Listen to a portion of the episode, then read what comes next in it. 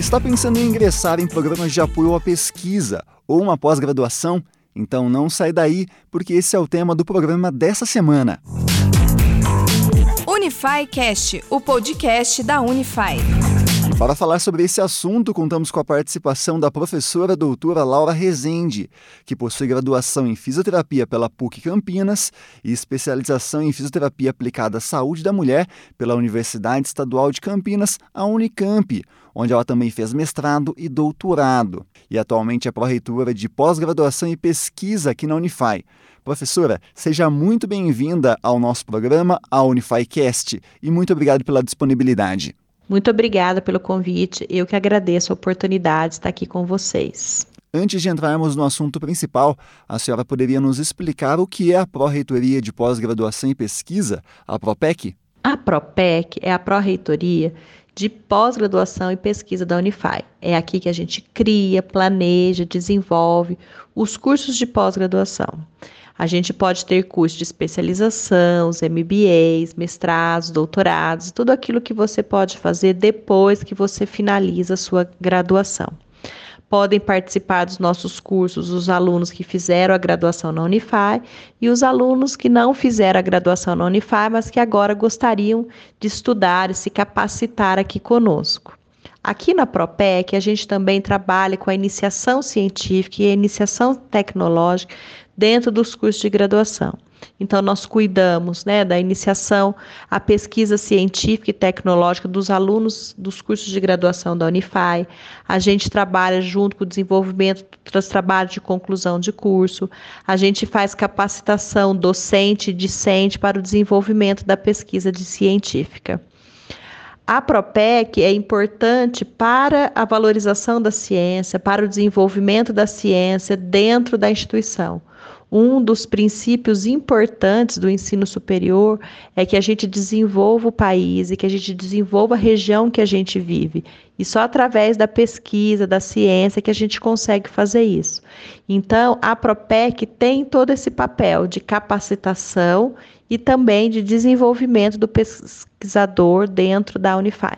Falando agora sobre pós-graduação, recentemente a Unify tem divulgado nas redes sociais que ela tem disponibilizado novos cursos. Qual é o objetivo deles e como as pessoas podem fazer para se inscrever?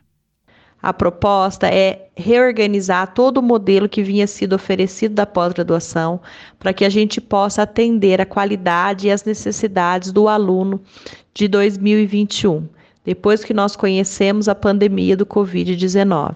Dessa forma, são cursos modernos, muito relacionados às necessidades do mercado de trabalho e da prática clínica. Nós temos três cursos de pós-graduação na área de educação e temos cursos na área de gestão. Nós estamos desenvolvendo vários outros cursos que devem ser lançados em breve. O objetivo desses cursos é realmente fazer uma capacitação para o aluno que já tem o curso superior.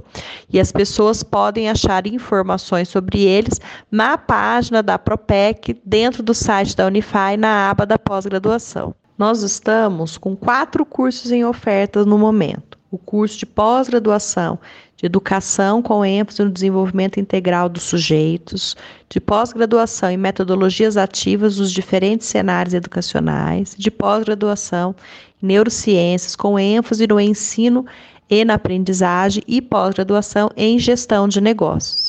As maiores informações podem ser obtidas no www.fai.br barra unify barra propec barra pós-graduação ou pelo telefone 19 3638 0240. O nosso secretário é o Fábio, estará esperando aí o seu contato. Agora uma dúvida que muitas pessoas podem ter. Esses cursos são lato senso ou estricto senso? E qual a diferença dessas duas modalidades? Essa é uma dúvida muito comum. A pós-graduação lato senso é, são os cursos de especialização, por exemplo, e o estrito senso são os cursos de mestrado e doutorado. Indo agora para os programas de pesquisa. Na prática, qual a importância dos programas de apoio à pesquisa e iniciação científica? Acho que a gente nunca deu tanto valor à pesquisa científica quanto agora, né, em tempos de pandemia do Covid-19. Estamos todos esperando uma vacina que é produto da pesquisa científica. Então, os avanços do nosso mundo em todas as áreas do conhecimento se dão através da pesquisa científica. É desde uma tecnologia que nós usamos dentro de casa, de um material é, que a gente usa em um produto, como na área da saúde. Então, são coisas mais modernas que são, vão aparecer na medida que os pesquisadores vão descobrindo novas coisas. Então, a pesquisa científica ela é fundamental para o desenvolvimento do mundo em que vivemos.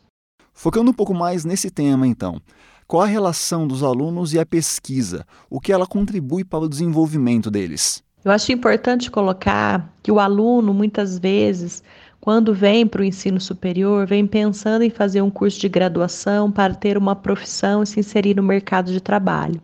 E quando chega aqui, ele descobre o universo da pesquisa, que não é só aquele pesquisador que fica dentro do laboratório fechado, mas é aquela pessoa que usa isso no seu dia a dia, né, na nossa prática. Por exemplo, se eu vou no médico, eu não quero que ele ache alguma coisa, eu quero que ele tenha certeza de alguma coisa.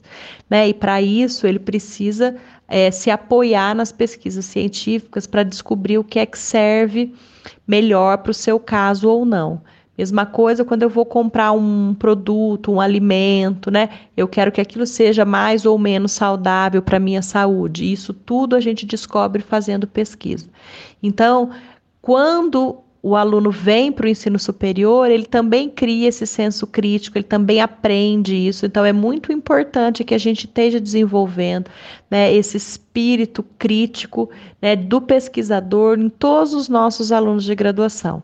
Então, a gente fomenta muito isso dentro da Unify, porque a gente considera que isso faz parte de uma boa formação de um aluno e de um profissional que vai para o mercado de trabalho. Perfeito, professora Laura. Gostaria de agradecer então a participação da senhora nessa segunda edição do Unify Cast. Bom, e com isso, o programa fica por aqui. Só lembrando aos ouvintes que a primeira edição, em que falamos sobre o imposto de renda, pode ser conferida no YouTube, YouTube Music, Spotify, entre outros players de áudio. E com isso finalizamos. Tchau, tchau. Até semana que vem.